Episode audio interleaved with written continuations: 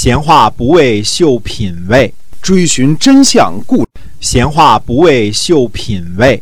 追寻真相故纸堆。我是万国旅行社的 Jason，我是 AM 九三六的子飞。我们哥俩在新西兰跟您聊聊《史记》中的故事。各位亲爱的听友们，大家好！您现在收听的是《史记》中的故事，我们每天会更新啊，希望您呢把我们的节目也能够分享出去，让喜欢历史的朋友呢大家一起来分享。好，我们今天啊继续书接上文。嗯，公元前五百三十七年的冬天十月呢，楚灵王呢带领诸侯和东夷的人呢讨伐吴国。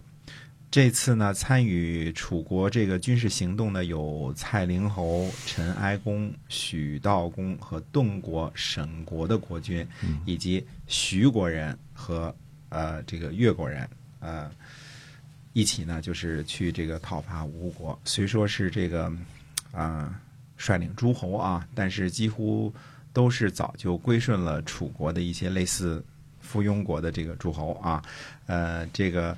呃，并没有原来比如说晋国阵营的鲁国呀、宋国呀、魏国这些国家，就别提秦国啊、齐国这些大国了。可见呢，这个楚灵王呢，真正能够调动的，呃，不过也就是原来的那些周边小国而已。就是他原来那些小弟哈。哎，对。然后真正对付的呢，还是呃吴国。嗯。那么呃，最有意思的是呢，这次呢，有越国的大夫叫长寿过。带领人马呢，来跟随楚国伐吴。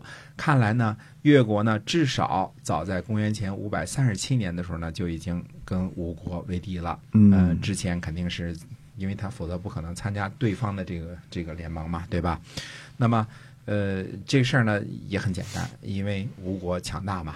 因为我当时弱小嘛，对，江苏人经常欺负浙江人嘛，对吧？是，哎，是这种关系，所以呢，他就加入这个湖北、湖南这波了，这个跟着去讨伐江苏了。那怎么回事啊？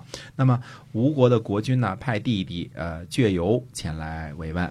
那么楚国呢，就把这个派来的使者啊，这国君的弟弟倔游啊，给抓了起来。嗯，呃，准备用他呢祭祀战鼓啊，就所谓的信鼓啊。啊，这个。呃，我们这个有这个古文当中有有个词儿叫“用”，这个“用”这个词儿，如果是后边的宾语是人的话，就是把这人杀了祭祀的意思啊。说用谁谁谁，只要谁被用了，那这个啊，对，这就是杀了哎，这个祭祀的意思啊，要让他呢呃杀了他来祭祀战鼓啊，那么。呃，楚灵王呢，这个杀人之前呢，让人问问倔游，说你来之前占卜过吗？来之前算过卦吗？就是这个凶是吉呀。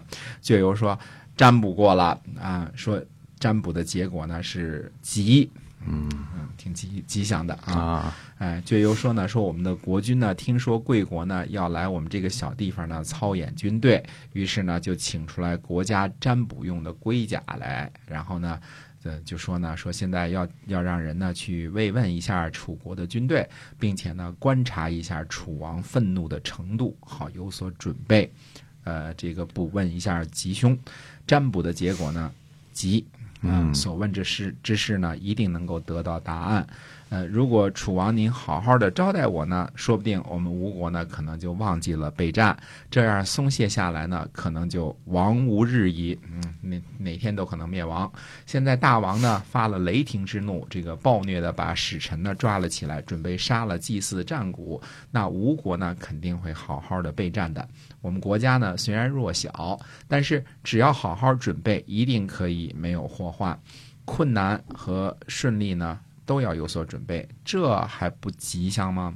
嗯，所以，呃，而且呢，他说什么？他说吴国的龟甲啊，是用来占卜国家吉凶的，又不是为了某一个人。嗯假如下臣我呢成了祭祀战鼓的牺牲，嗯，那使得我们吴国呢有所防备，这是莫大的吉祥啊。所以说，我们国家占卜用的龟甲啊，什么事儿占卜不出来啊？嗯，哎，听了这番话之后呢，这楚灵王决定不杀他了，不杀倔游了啊。那么楚国的军队呢，就渡过了罗瑞啊，然后呢，呃，神隐赤驻扎在莱山啊，这是安徽的这个这个一带的地形啊。那么也有人说呢，说天台山，嗯，也叫莱山啊，这个我们也不清楚啊，这个只是有人这么说。那么魏涉呢，带领着这个繁阳的军队呢，呃，先进入了南淮，呃，楚国的这个军队呢，就跟着到达了汝清这两个地方呢，都在淮河和长江之间。但是楚国的军队呢，没有能够进入吴国。楚灵王呢，就在今天安徽的这个池楚池楚山呢，官兵，官兵就是这个检阅军队啊，官兵。阅兵，阅兵，哎，哎。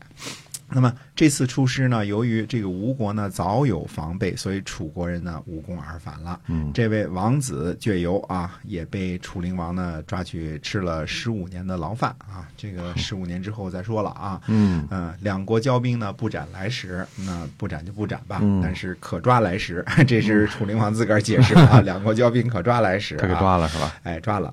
那么，呃，其实楚灵王呢，这样这个随便抓了来使呢，这个呃，就暴露了这个楚灵王啊，这个比较骄横啊，他不守规矩啊，他这个对于互相这个呃约定俗成的一些规矩呢，他都是从来不遵守的。嗯这个人从小就 tricky 啊啊，这个对，很很任性啊。哎，对，这个这个属于这个犯上作乱的那种人。不按套路来是吧？对，不按套路来。哎，那么呃，楚灵王呢还是很惧怕吴国，所以就让这个沈尹社呀，在这个超待命，呃，魏启强呢在虞虞楼啊这个地方待命。虞楼呢，呃，位于今天的安徽金寨以北啊。总之呢，前线是布置到了安徽一线啊，这个冲着江苏那边啊，这个都布置好了。那么。呃，公元前五百三十七年还说个什么闲篇呢？这个秦国流亡去晋国的那位后子啊，这个秦景公的弟弟啊，这个又回到秦国了。因为什么呢？秦景公去世了，嗯，他就回去了。对，这个后子是特别有钱那主啊，这个这个带着船啊，好多船，好多车啊，去去去晋国避难的那主，现在又回去秦国回来了。嗯，就是因为怕他哥哥，所以就逃亡。现在呢，他哥哥死了，又回去了。嗯，哎，那么说了这个楚国这方面的事儿呢，这个下次呢，我们再说一说郑国。郑国呢，呃，发生了一件非常有意思的事儿，必须跟大家叨唠叨唠。因为公元前五百三十六年的三月呢，郑国呢铸行书。哦，这个铸行书到底是个怎么回事儿？那我们下次再跟大家接着说。好。那我们今天啊，《史记》中的故事呢，就先跟大家聊到这儿。感谢您的收听，我们下期再会。再会。